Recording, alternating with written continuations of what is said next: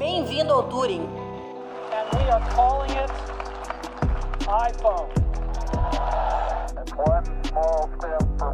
Aqui nós falamos de tecnologia, vivência nos cursos de TI, com humor e descontração. Go NASA, go SpaceX, Godspeed. E aí, vamos rodar.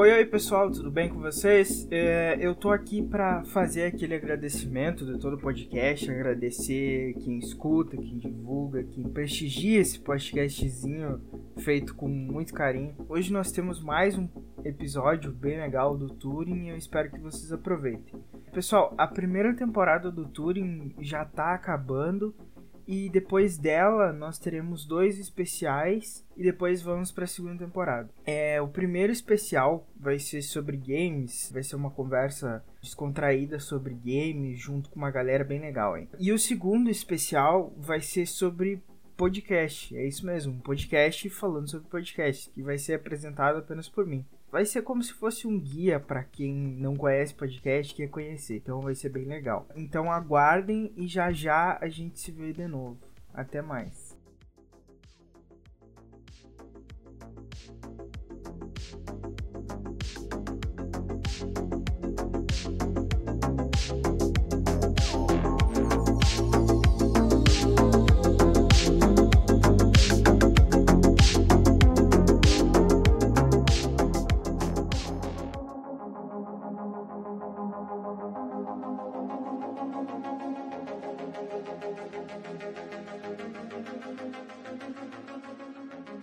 Pessoal, uh, voltando com mais um tour, mais uma semana, mais uma entrevista e hoje mais um convidado também. Se apresente, diga seu nome, dá um oi pro pessoal que está nos escutando aí. Olá, pessoal, tudo tranquilo? Eu sou o professor Gustavo Rissetti. É, muitos já me conhecem, alguns ainda vão conhecer, principalmente das, das turmas novas aí. É, infelizmente, alguns vamos é, nos conhecer de modo online por enquanto, né? Que não vai dar para ser ver pessoalmente ainda, né? Mas é, eu, é um prazer aceitar esse convite, né? Fui convidado para participar do podcast aqui, então é uma iniciativa muito interessante que o Wellington te, é, teve e tem trazido bons resultados, né? A gente se diverte escutando os colegas ali falando. Provavelmente vamos dar risada com alguma coisa que eu vou falar aqui também, ou não, né, também. Sempre tem aqueles trocadilhos né, que a gente faz por aí, né. É, eu me formei em Ciência da Computação aqui na Universidade Federal de Santa Maria, tá, no ano de 2010. Saindo da graduação, eu fui diretamente para o mestrado daí, aqui na universidade também, de, na UFSM. Mestrado eu fiz em ciência da computação também, mais focado para a área da computação de alto desempenho. Então eu atuo é, basicamente na área de programação. Aqui na, na, universidade a gente trabalhava muito com a linguagem C e no mestrado eu trabalhei bastante com a linguagem Java e com Fortran. Né? Depois a gente vai conversar mais para frente ali por que fui parar no Fortran é, no meu mestrado em meados de 2011. Beleza. Ah, é mais ou menos essa a minha trajetória. Sempre é, estudei ali em escola pública aqui na em Santa Maria.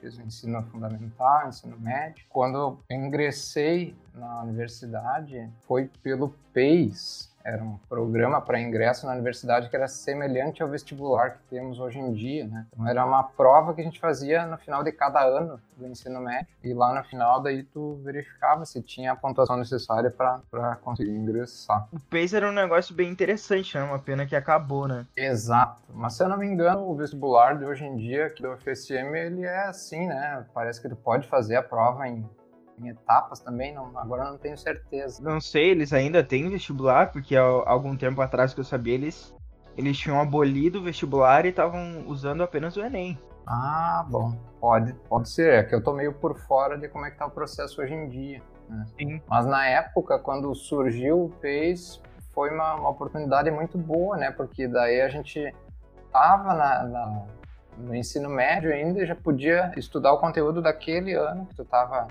cursando para no final do ano fazer a prova só daquele conteúdo, né?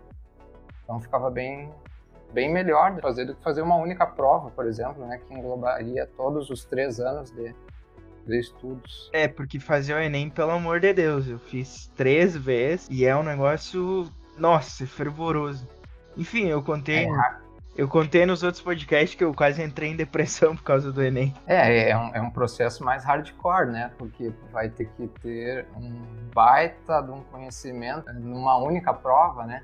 E não sei quantas questões são ao todo, mas é bem desgastante, né? Também até conseguir fazer é complicado mesmo. São 180, dois dias de prova e mais uma redação. É puxado, né? Tudo. É puxado, puxado. E outra, tu tá concorrendo não, não apenas com o pessoal que quer entrar naquele curso que tu quer, mas na verdade tu tá concorrendo com o Brasil inteiro lá no, no SISU quando tu quer entrar também. E é, Sim. é, é bem louco. Mas enfim, vamos continuando, professor, com o nosso papo. A gente tem um quadro aqui que já tá se tornando tradicional, já que essa já é a quinta edição. Acho que vai ser a quinta, não sei. A nossa tradicional pergunta aleatória não relacionada com o assunto, que é uma pergunta aleatória que eu pego em qualquer site. Porque ela é aleatória, ela tem que ser buscada aleatoriamente, então, bem no random. Eu poderia escrever um, um código em algum momento aí pra, pra gerar umas frases randomicamente aí, só pra usar aqui no podcast. Seria show. Seria bem legal, né? É uma boa ideia. A pergunta de hoje é: se pudesse se teletransportar para qualquer lugar do mundo agora, qual lugar escolheria? Pode ser até um, um lugar da, da ficção, assim. Pode ser até de outro universo, digamos assim. Ah, tem, tem um lugar bem real que eu gostaria de ir. É, eu queria me teletransportar para o deserto de Atacama, no Chile. Pô, legal, hein? Por quê? Por quê? É, eu, eu para quem tem, tem é, me segue no Instagram no Facebook, ele vê que eu costumo dar uns passeios meio loucos, assim, de final de semana, é, algo assim. Então, eu gosto de ver paisagens, gosto de fazer uma, umas trilhas meio malucas ali. É, pode ser de carro, de bicicleta ou a pé mesmo, né? E lá no Atacama tem uma imensidão de paisagens que seria muito legal para de, de, ver, né? Uns morros lá, tem o deserto em si, né? Então é, é show de bola. Se vocês olharem por aí, quem está escutando pode dar uma pesquisadinha no Google aí sobre o deserto de Atacama, vocês vão ver que é legal. E é um lugar que dá para ir de carro aqui da onde a gente está, né, do Rio Grande do Sul. Uma viagem boa que está na minha agenda. Farei é, nós vamos fazer essa viagem. Já era para ter feito, né, no, no, ano passado, aí, mas não deu. É, por causa da. Tinha dado uns probleminha aí, no. Como é que diz? Umas manifestações que teve, né, no Chile e coisas do gênero, não sei se vocês acompanharam. Teve no... Ah, é verdade. Apedrejaram lá, acho que. Mas estava tudo pronto, estava Tava tudo preparado a viagem e nos dias, perto dos dias daí, deu aqueles problemas. Daí a gente ficou com medo daí, né? Vá que ficasse preso lá dentro, não conseguisse sair depois. Aí a gente aboliu é. e deixou ali, tá de reserva. Então, tá tudo planejado. Tem todos os passeios anotados ali para fazer. Vai ser uns quase 10 mil quilômetros de, de carro a gente vai fazer numa viagem só, ser legal. E outra, pelo visto, esse ano não vai dar também, né? Esse ano não vai dar também. Vai. Tá de molho ali, tá num caderninho anotado, tudo certinho.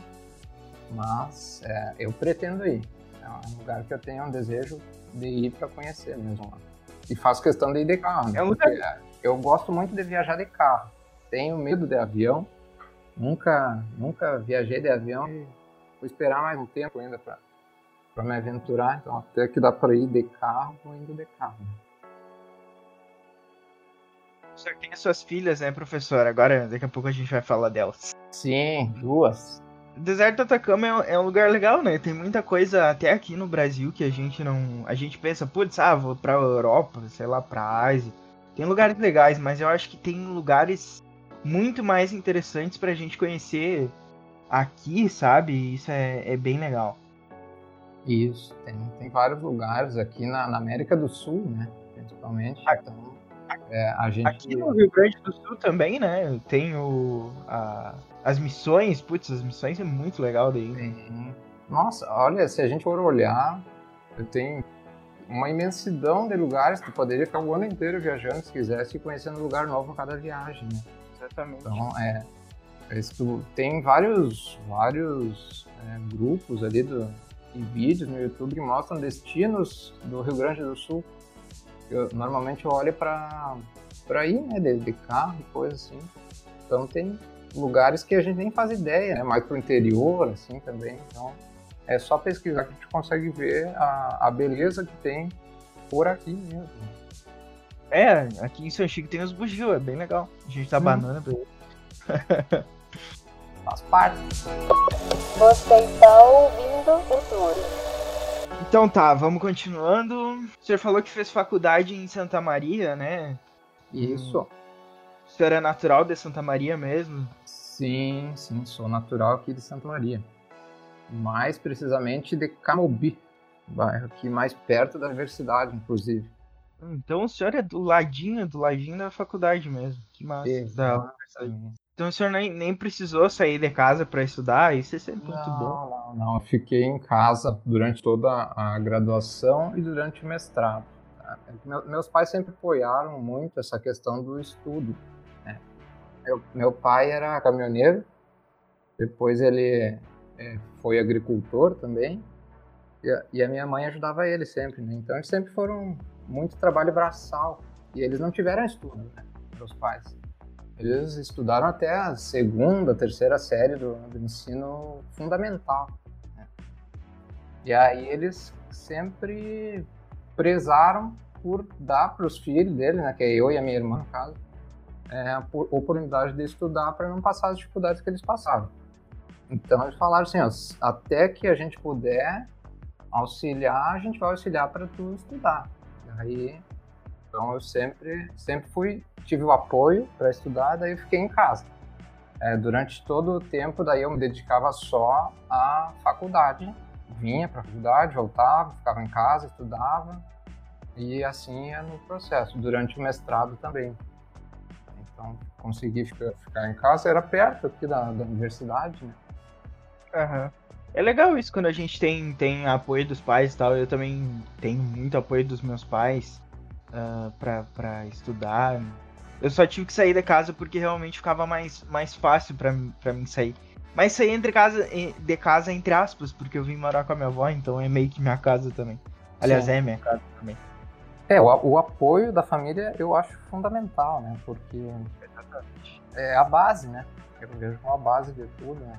Então, tu tendo apoio, tu consegue ficar mais tranquilo, né? Às vezes te, te vem alguma indecisão, alguma coisa ali, vai ter quem recorrer, né? É, eu acho que isso é muito bom. Putz, é, fica um baita exemplo pra mim, sabe? Para os meus filhos, se quiserem estudar, se não quiserem. Eu, por exemplo, quis estudar e o meu irmão tentou assim e, e não. Ele, ele nunca foi muito a estudar. Eu acho que ele estudava mais por minha causa, assim, que eu dava uns empurrão nele e, e daí ele, ele se encaprichava um pouco mais, mas ele nunca foi muito. Eu que era mais, assim, mais aplicado, digamos assim. É, isso aí também, essa questão é, varia para cada pessoa, né? É. Tem gente que gosta muito mais de estar com a, com a cara no livro, né? Como a gente vai mais, é, é, mais proativo às vezes, e tem, tem alguns que fazem o necessário seguir, passar, mas sempre tem aquele que vai fazer um pouquinho mais e vai garantindo um pouquinho mais de conhecimento no decorrer da caminhada. né? É, acho que todos são válidos, né? Tem pessoas que são mais práticas, tem outras que são mais Isso. teóricas. Exatamente. É. Mas então, professor, por que, que o senhor decidiu estudar TI, né? Diante de uma, diante de uma, uma gama de cursos que tem. Então, essa decisão, eu não sei bem explicar como é que foi. A minha irmã, ela fez medicina. E a minha mãe e meu pai queriam que eu fizesse também. Eles gostariam de ter dois filhos médicos. Mas eu só olhava os livros da minha irmã e já me dava umas tonturas. Né? Não, não sou muito chegado a sangue. Aí eu olhava uns livros dela ali, que era só desenho, né? Desenho, cirurgia, coisa. Já me, me preteava a visão, aí eu digo, não, isso aí não é pra mim. No caso, a minha irmã é mais velha, é seis anos e meio mais velha que eu, ou cinco anos e meio, cinco anos e meio. Quando eu tava pensando em, em fazer o PEIS, ela já tava na faculdade. Aí eu fiquei pensando, o que que eu posso ser? Aí, meu pai, caminhoneiro. Aí o pai tava sempre mexendo no caminhão lá no meio, quase uma graxada, aquela coisa toda. Eu digo, não, mas não, não quero ir para esse lado ali, quero fazer alguma coisa que use a mente. E aí veio a questão do computador. né? Eu fui ter acesso a um computador no ano 2000. O ano do bug do milênio. Exato. Em 2000, o pai comprou um computador para nós, a gente pediu para ele, ele juntou lá um dinheiro, comprou. Aí o computador, me lembro até hoje, era um Pentium 3 e veio com o Windows Millennium. Cara, o Windows que dava problema, que tava mexendo, ah, dava uns bugs, tinha Cristo que fizesse funcionar aquilo lá. E aí eu comecei a ficar encantado, mesmo com os problemas. Quando esse computador chegou lá nos anos 2000, foi meu primeiro contato, né? Eu nunca tinha visto. Os caras foram lá em casa, instalaram o computador, mas não explicaram como é que a gente ligava desligava o computador. Daí eu liguei e fiquei mexendo ali, jogando uma paciência, né? Que vinha, um joguinho da paciência e um joguinho do pinball que tinha, né? Desse Windows Millennium, era bem legal. E na hora de sei lá, acho que era o horário da janta, acho, a mãe falou, ó, desliga e vem, vem jantar. Eu, tá, mas como é que desliga essa coisa?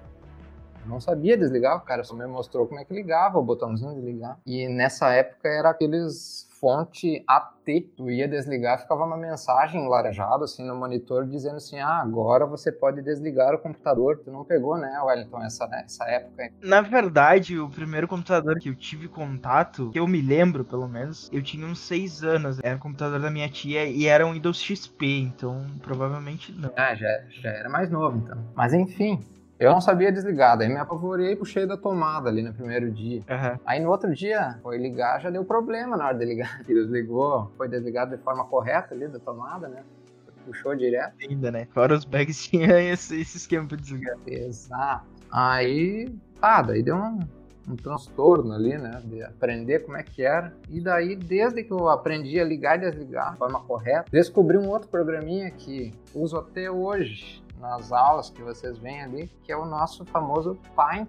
Comecei a desenhar lá. Vocês veem na- nas aulas ali que eu tenho altas habilidades, né, com Paint. Sei fazer é. vários tipos de desenhos, consigo escrever, né, e coisas do gênero. Cara, eu me encantei, encantei com, com isso aí. Digo, é isso que eu quero. Quero aprender a mexer. Eu nem sabia como é que era um programa, nem sabia como é que fazia. Eu vi que eu queria seguir na área que envolvesse computadores. E aí foi onde eu caí no curso de ciência da computação, que era eu, vi ali no catálogo do PES, digo, ah, esse aqui deve mexer em computador, eu pensei. né? E foi ali que eu, eu fui. É, a professora Eliana também contou na conversa que a gente teve. Ela também se encantou pelo Paint, né? Então acho que tem um, um deslumbre que vocês têm em comum, que tiveram, né? O Paint e tal. É que era primeiro contato com alguma coisa visual, né?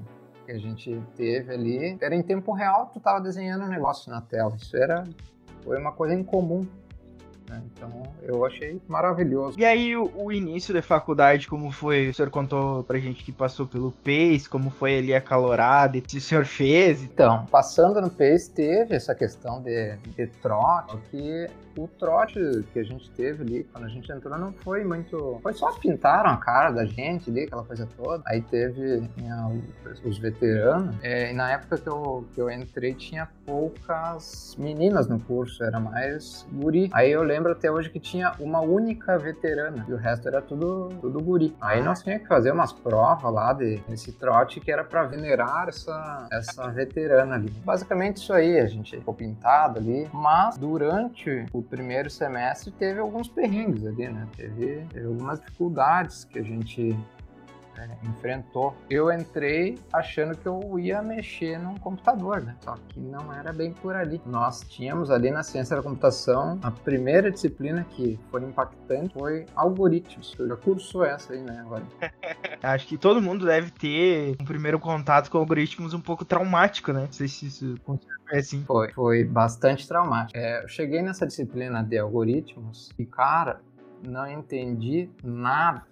Que o professor falava. Para mim era uma coisa de outro mundo ali, aqueles, aquelas letrinhas que botava ali, não tinha jeito. Eu não, não, não tinha, não conseguia um livro lá, porque na biblioteca tinha poucos, né? Aí eu fui pegar e não tinha mais. Cara, passei um trabalho e aconteceu uma coisa inédita na minha vida nesse primeiro semestre ali, em algoritmo. Foi pegar exame. Eu nunca na vida peguei exame em nada.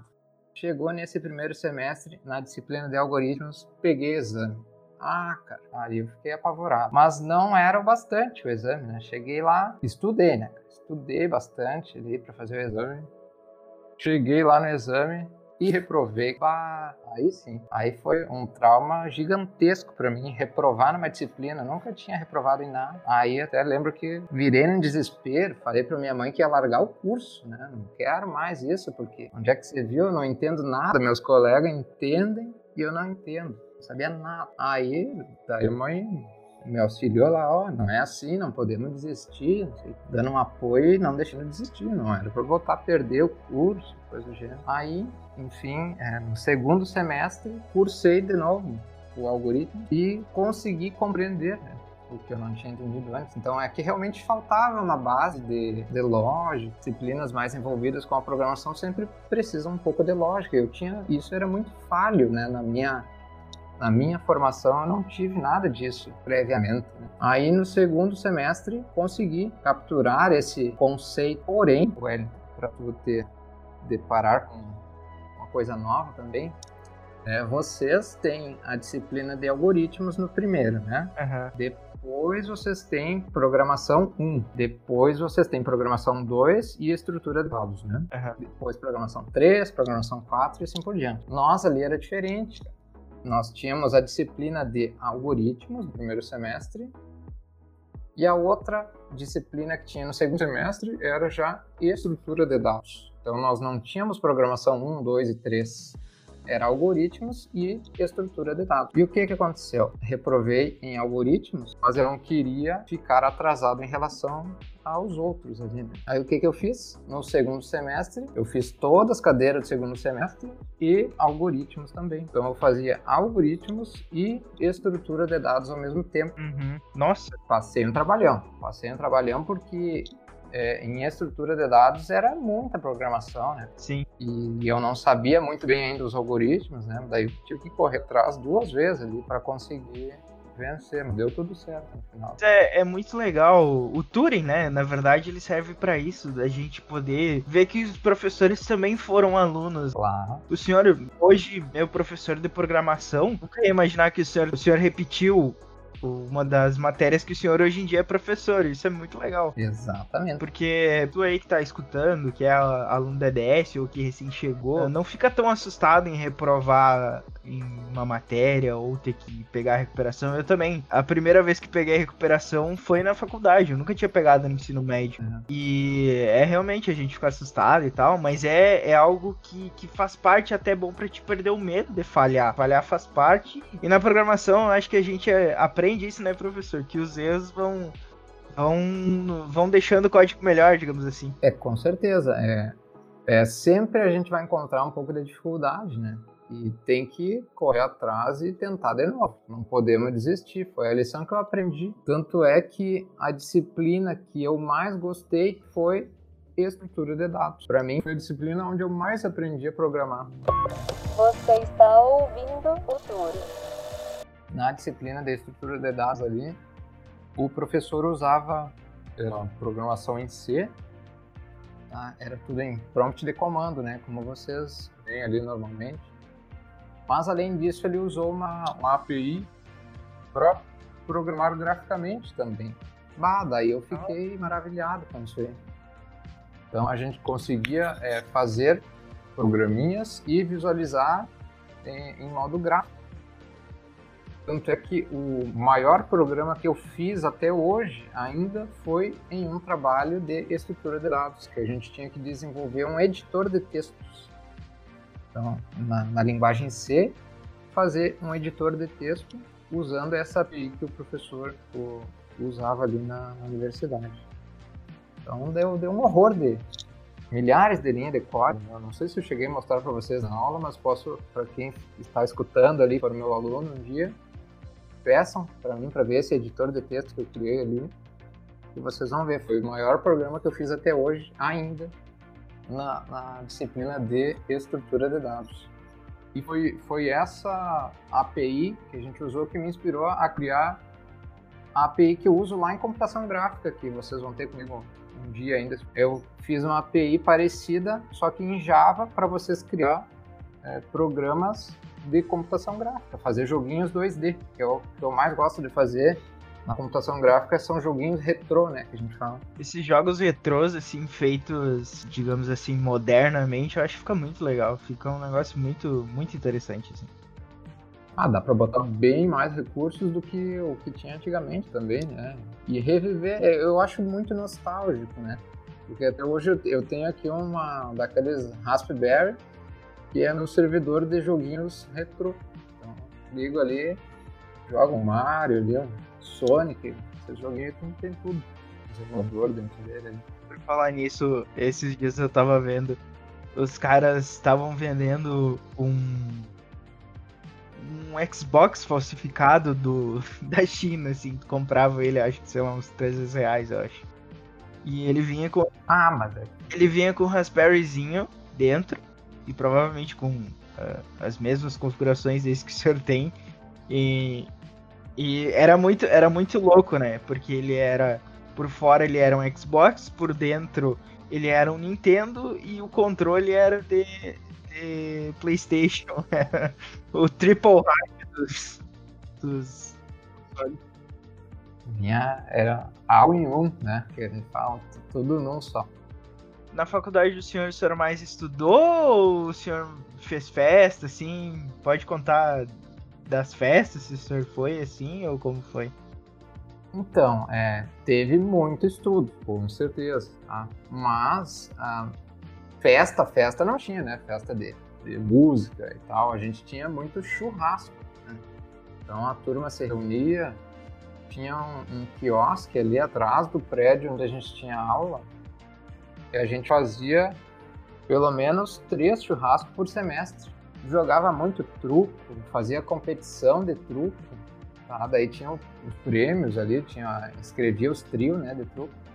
Aí nós ficávamos jogando um tempão ali e tinha os ganhadores, daí ganhava fardinha de cerveja, participei de, de muito churrasco. E festa grande mesmo foi na formatura que a gente teve. Daí. Aí a gente fez um baile, né? Mas obviamente não foi só a turma da informática. É, mas daí, da turma original que eu entrei, foram quatro que se formaram. E teve os veteranos que se formaram com nós, foram mais três veteranos. Então a gente era em sete. Sete, né? Pessoas. E a gente queria fazer uma formatura, a gente queria fazer colação de grau, queria fazer um baile. Só que é, em apenas sete ficaria muito caro, né? fazer uhum. um negócio. Aí a gente conversou com a turma da biologia, uma turma grande lá da biologia, e eles decidiram é, dividir com nós os custos lá para fazer a formatura e baile. A gente conseguiu fazer. Teve, foi bem legal, né? foi bem bonito na época ali. Inclusive teve banda tocando e é, chamaram nós para o palco lá para conversar, aquela coisa toda, e conseguimos tocar uma música, uma música do Ramones a gente tocou lá. Aí foi uma fiasqueira, mas foi bem legal. A Ramones não é muito difícil, é Hey Ho, Let's Go, três notas. é, sabe lá que era o problema? É, esse, eu, eu, sempre toquei, sempre brinquei de tocar guitarra, né? Só que essa questão da gente subir no baile, tocar, foi decidido no dia antes do baile. E a gente nunca se reuniu para tocar essas quatro pessoas. Né? E no dia antes a gente ensaiou. Cara, ficou muito pobre. Ficou muito ruim. Cada um tocava de um jeito, né? Ninguém se achava. E chegou na hora do baile lá, o pessoal tava meio chumbeado já, né? Na hora que chamaram a gente. Meu amigo, foi um troço bem estranho, assim. Porque o baterista começou a tocar antes do momento. E aí ficou errado o tempo da música, sabe? Pra quem toca por aqui, quem tá escutando aí toca, sabe o que, que é o tempo. Né? a gente não conseguiu mais se achar, cara, no meio do show ali, no meio da música, e ficou um fiasco. Mas Ficou cada um bastante risada. música num tempo diferente. É, ficou, ficou meio estranho. Pior que isso tá gravado em DVD. Eu tenho aqui, mas não vou mostrar pra ninguém. Você pode ficar tranquilo. Eu acho bom o senhor não, não, não- nunca divulgar isso aí. Pode ser um pouco. Não, não, não. esse- eu, eu tenho, mas tá, tá, guardado aqui pra recordações pessoais só. E como foi essa entrada no IF, assim? Foi legal? Como é que foi encontrar o pessoal, assim? Porque o senhor chegou, acho que senhor só deu aula para pro superior, né? Não deu, não deu aula pra, pra pirralhada, digamos assim. Não, é, é que foi assim meu, meu começo, né? É, primeiramente, em- enquanto eu estava fazendo o mestrado, tá? eu já tinha, já estava conseguindo dar aula na Urcamp lá em São Gabriel. Então, é, um semestre antes de eu acabar o mestrado, eu consegui uma vaga para dar aula lá como horista, né? Que a gente fala. Então, tu ia lá e dava é, a- algumas aulas e voltava. Eram dois dias por semana, acho que eu ia e voltava. Era uma viagem meio grande, dava umas, umas duas horas e pouco para ir e voltar, assim. né? Aí foi minha primeira, minha primeira experiência, tá? Como, como professor, na verdade, foi na Urcamp. Foi Depois boa? disso, foi boa, foi boa. É, muito medo tive, né? Na primeira vez que eu fui. Tanto é que eu cheguei. é, toda a questão de contrato para dar aula e coisa foi tudo feito por e-mail. Não conhecia ninguém lá. Foi, foi um primo meu, que era da área também, ele dava aula lá e, e me indicou para. Estavam precisando de mais um professor lá. Aí eu mandei e-mail para lá, aquela coisa toda, e me chamaram. Aí era para ir num dia lá, e nesse dia que a gente chegava para se apresentar já tinha que dar aula. Eu fui, né, cara? Fui com a minha mochilinha nas costas, tinha que levar um note lá, aquela coisa toda. Só que eu cheguei lá para falar com. Era o coordenador do curso, não sei. Coordenador do curso, acho que era. Aí o Magrão achou que eu era aluno, cara. Aí. aí eu, ah, não, mas eu vim aqui para dar aula, tu, me chamou para dar aula. Ele, ah, tu é professor? Digo, vou ser agora. Mas, cara, foi, o primeiro contato foi meio estranho, assim, porque aí eu fiquei é, mais ou menos um semestre dando aula ali na, nessa universidade e abri o concurso pro IFE. Porque abriu o concurso lá para Júlio de Castilhos. Daí não é esse, isso daí foi em 2012. Daí eu fiz o concurso e passei pro IFE lá de Júlio Castilhos e fiquei sete meses lá, né, dando aula lá pro curso superior e lá em Júlio de Castilhos, é, agora para responder a tua pergunta, né? Lá eu dei aula pro curso integrado. Posteriormente, eu vim trabalhar aqui em Santa Maria mesmo, na Unifra. Aí fiquei dois anos trabalhando na Unifra como professor do curso superior também. Aí era é, ciência da computação e sistemas de informação. E neste período abriu o concurso para o IFE de. é, Nós estamos agora de São Vicente. Aí eu fiz o concurso e fui aprovado e estou ali até hoje. Fez é, seis anos, agora no dia 28 de agosto. Eu estou em São Vicente do Sul. E desde então é só melzinho na chupeta. Melzinho na chupeta. É, é, o, é o, o bordão que eu uso, né, ali. Então, eu sempre digo, quem foi meu aluno e quem vai ser, sempre vai escutar isso, né, que é melzinho na chupeta. Você está ouvindo o. Ah, uma coisa que eu sempre quis saber é que o, o que, que os professores acham das figurinhas que a gente faz. A gente faz geralmente pra, pra brincar e tal. E é legal ver, às vezes, os professores usando as figurinhas que a gente fez. Cara, eu acho divertido. Eu até hoje não recebi nenhuma minha, não sei qual é as minhas que tem rolando por aí. Mas, Ah, eu, mas- eu acho. Não, com certeza tem. Eu só não recebi ainda. Mas eu acho divertido, cara. Eu acho show de bola. Aí É uma forma da gente interagir também sem ficar na seriedade só, né? Agir des- descontraído, assim. Então, mostra mais uma proximidade entre é, professor e aluno também, né? Dá essa É, questão mais, mais flexível, né? Que a gente tem sempre. É, a gente sempre comenta aqui no Turing sobre a proximidade que a gente tem, né, com os professores do, do CIET, isso é, é bem legal. É, não, eu acho massa. Quantas figurinhas, uh, tem uma que a gente manda, pelo menos eu mando toda sexta-feira, que é o senhor tomando uma cerveja, assim, daí eu digo sextou. Olha ali, podem me mandar, né? Eu sou o único que não tem a minha, acho. Pode mandar, que daí eu posso mandar pros meus colegas aí também. Meus amigos, hein? Tem bastante, tem bastante. É uma forma de... Pra quem me conhece, sabe que toda sexta-feira ou todo sábado, um dia da semana aí vai ter churrasco aqui em casa sempre. Então, tem que ter uma figurinha que remete a isso aí, né? O senhor também é, é bastante ciclista, né? Tem esse Sim, hobby. Gosto, gosto muito de pedalar. É uma liberdade.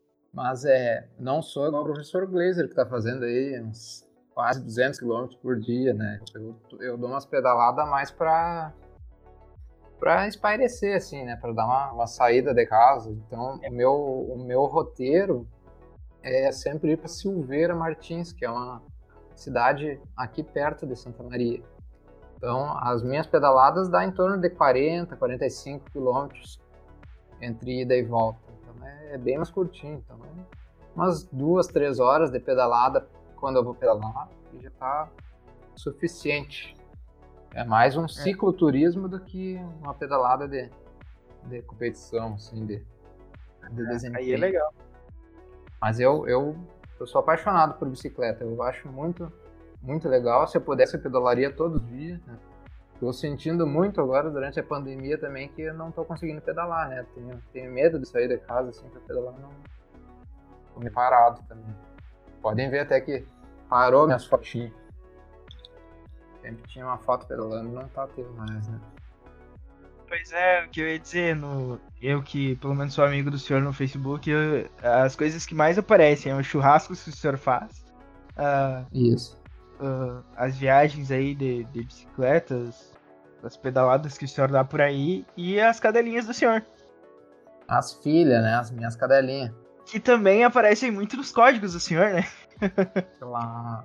É a Lilica e a Nescau. Né? São meus, meus mimos. A Lilica, para quem nunca viu ela pessoalmente ou por foto, ela é uma salsichinha. E a Nescau é uma dálmata.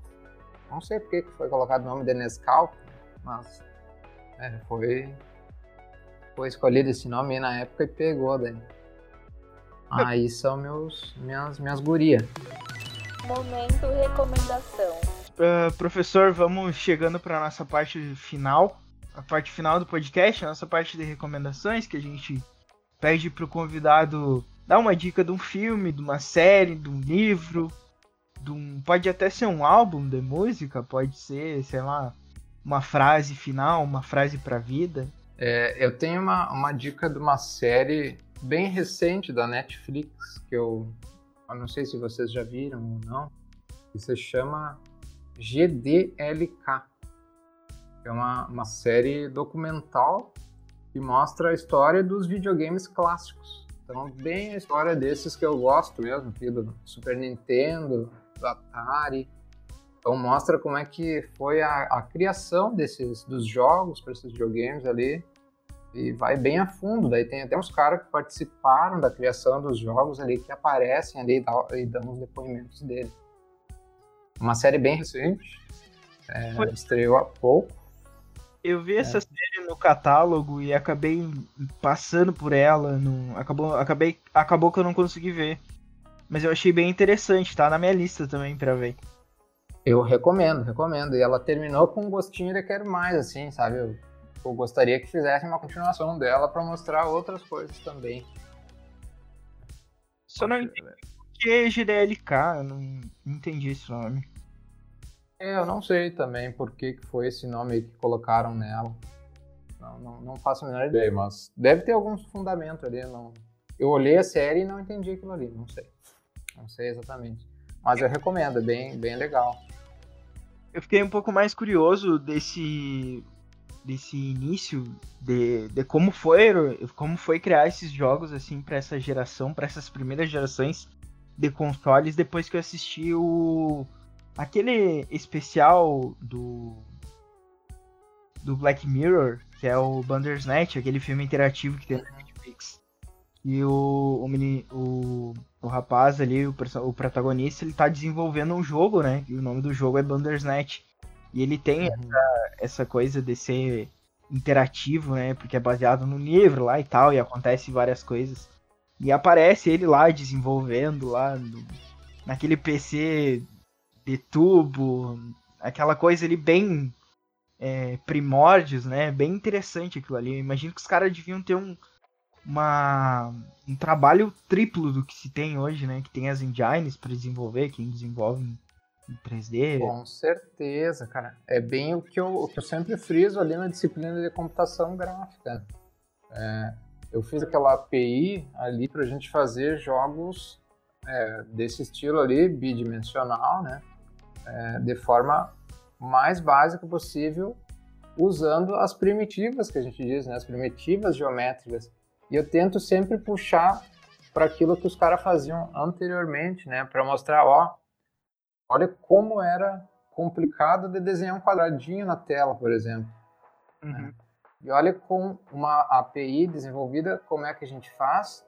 E olhem só com uma en- en- engine 3D aqui, que barbada que é. Tu vai clicar e largar o negócio ali e já vai sair pronto, né? Então, tem, tem toda a questão do, do fundamento que tem por trás das coisas, né? E é bem o que eu, eu sempre friso, né? Tu tem que saber utilizar a tecnologia pronta que já existe, né?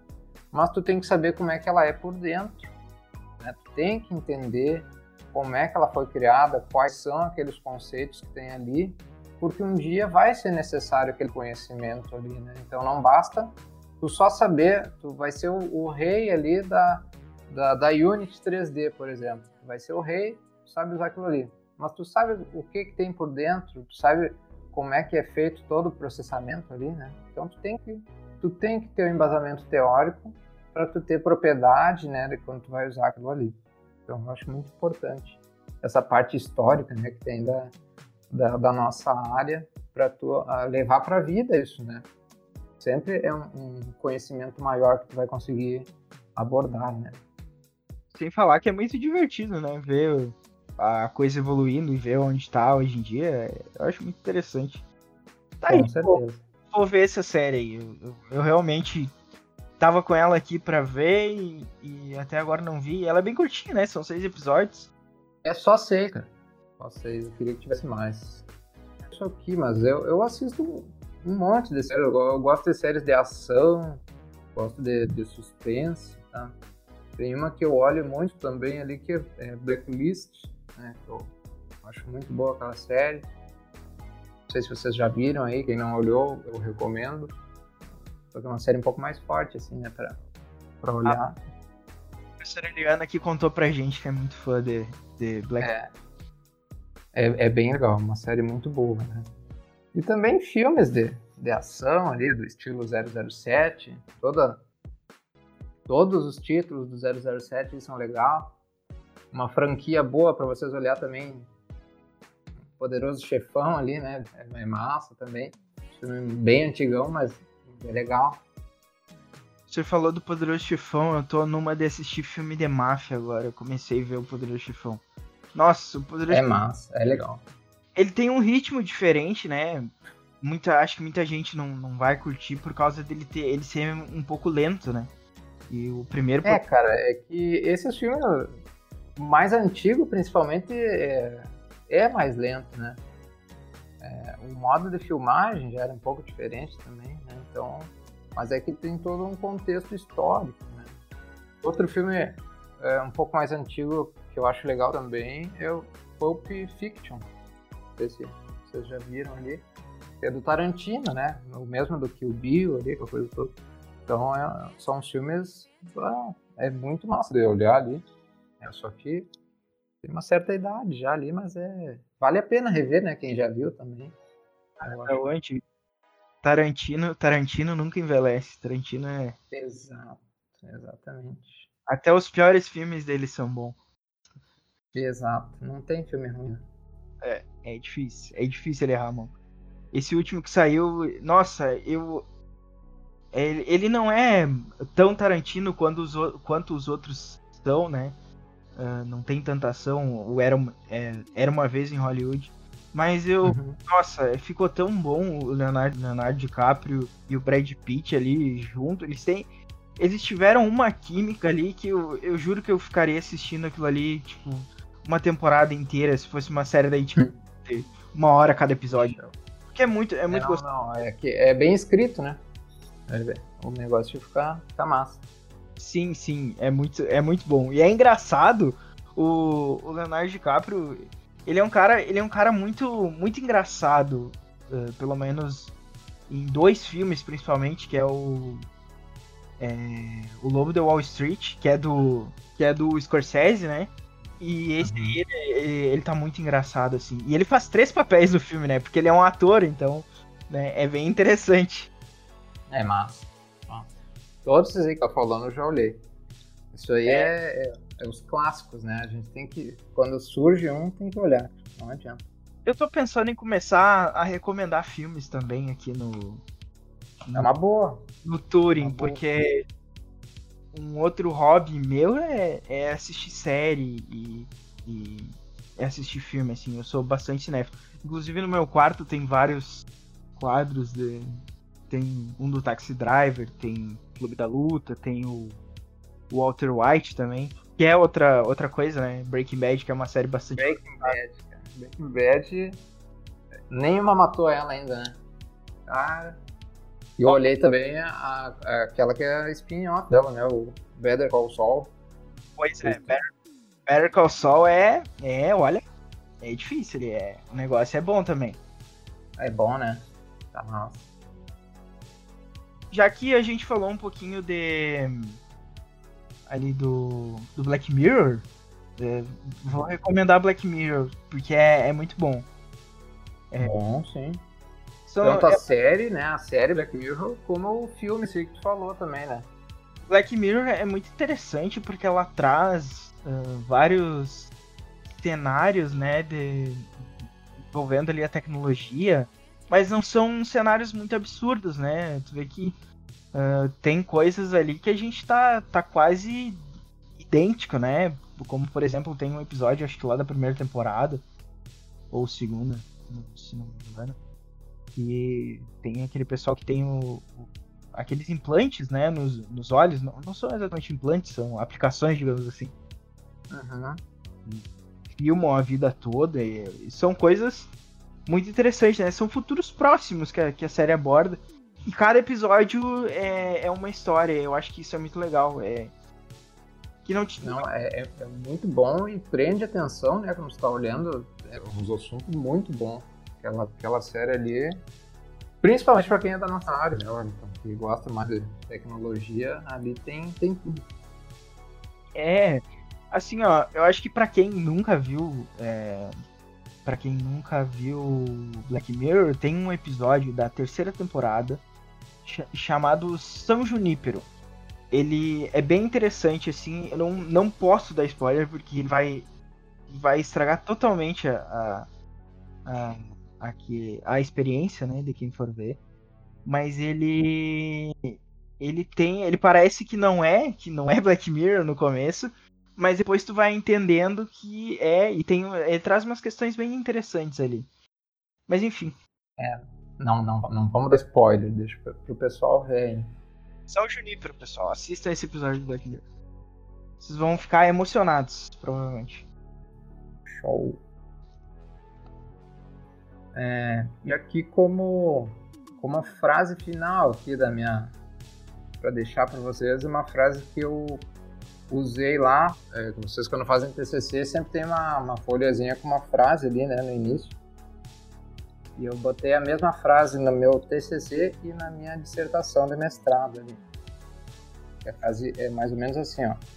Não sabendo que era impossível, foi lá e fez.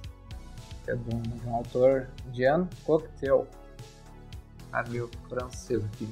Então, é, o impacto dessa frase aqui, é, eu, eu sempre considero ela, né? Porque muitas pessoas é, escutam é, alguém dizer, ah, não, isso, isso é difícil de fazer, não, vai dar certo, né? Não faz, não vai dar certo, não sei o quê. E aí o cara escuta isso e fica desanimado, né? Não vai tentar fazer as coisas que ele quer, não vai atrás do, do que deixa ele feliz, né? E essa frase diz isso aí, ó. Não sabendo que era impossível, foi lá e fez. Então ninguém falou para essa pessoa que, que ele não conseguiria fazer, que era uma coisa difícil. O cara sentou, se debruçou ali no, no seu computador, eu vejo nessa visão, né? Foi lá e fez o código e funcionou. Né? Então, para mim, é uma frase muito importante que demonstra a, a possibilidade do ser humano né, de conseguir resolver os problemas né, que ele enfrenta. Sempre tem que encarar é, um problema como sendo possível, né? E a solução tu vai conseguir fazer. Então, essa aí que eu deixo para vocês. Muito legal, professor. Aí já, já fechamos uma hora da nossa conversa, já vamos encerrando o podcast. Foi um prazer ter o senhor aqui e é, é sempre muito legal estar tá conversando e trazendo esse outro lado dos professores no, no podcast, que é seu intuito, né? É, estimular uma conversa entre alunos e professores, entre alunos e alunos e alunos e ex-alunos. É, ficou até um trava-língua isso que eu disse. Mas essa é a ideia do Turing, né? Esse projeto Não, de uma noite da insônia. É muito, muito legal. É, eu, eu adorei esse projeto e quero ver ele prosseguindo ainda, né? Depois que terminar todos os professores ali, pô, começa a entrevistar uns alunos aí também, né? Eu acho muito legal essa, esse bate-papo aí que a gente consegue é, perceber o que, que, cada um pensa, né? Consegue ver um pouco mais da, da vida da, é, pessoal mesmo ali, e formas de pensar, né? Eu acho muito interessante isso aí. Gostei muito de participar, né? Então, agradeço o convite, tá? É, teve outro dia que a gente tentou gravar e tava com um problema aqui, mas hoje deu, deu tudo certinho aí. Chegamos ao final aí, né? Foi muito bom, professor. É, quantos alunos terá? Terá. A gente vai Opa, é encerrar essa temporada só com os professores, daí uh, fazer um especial entre, uh, entre uma temporada e outra, daí já começar a conversar com os alunos daí. É, eu me divirto fazendo, fazendo podcast e, e, de longe pode parecer que é um pouco complicado editar e tal, porque sou eu que edito. Mas agora que a gente tem um formato já fica mais rápido de editar e é, é muito divertido para mim, na verdade. Eu adoro editar, eu adoro mexer com edição. E Show. é um hobby para mim. É muito, é muito gostoso de fazer o touring. É quando, quando a gente faz aquilo que a gente gosta, não é trabalho, né? É diversão quando tu, tu, já aprendeu a programar, daí tu vai, vai programar assim, o negócio sai. Começa a sair tranquilo, assim, é, é gostoso de fazer. Exato, exatamente. Tô falando isso que eu passei com 10 em programação, é isso aí. Eu tô feliz, eu quero registrar esse momento aqui. é isso aí, parabéns. Parabéns, você puxou, hein? Realmente. Bem. Muito obrigado. Mereceu, mereceu teu 10 aí. correu atrás e conquistou. Valeu, professor. Valeu. Foi suado, mas, mas veio. Porque. Putz, mas enfim. É isso aí, professor. É, muito obrigado quem escutou até aqui. E a gente se vê por aí em mais um Turing. Isso aí, pessoal. Muito obrigado a todos que estão escutando. É, qualquer dúvida, qualquer coisa, podem perguntar por fora aí que a gente conversa. É isso aí, pessoal. Tchau, tchau. Feito.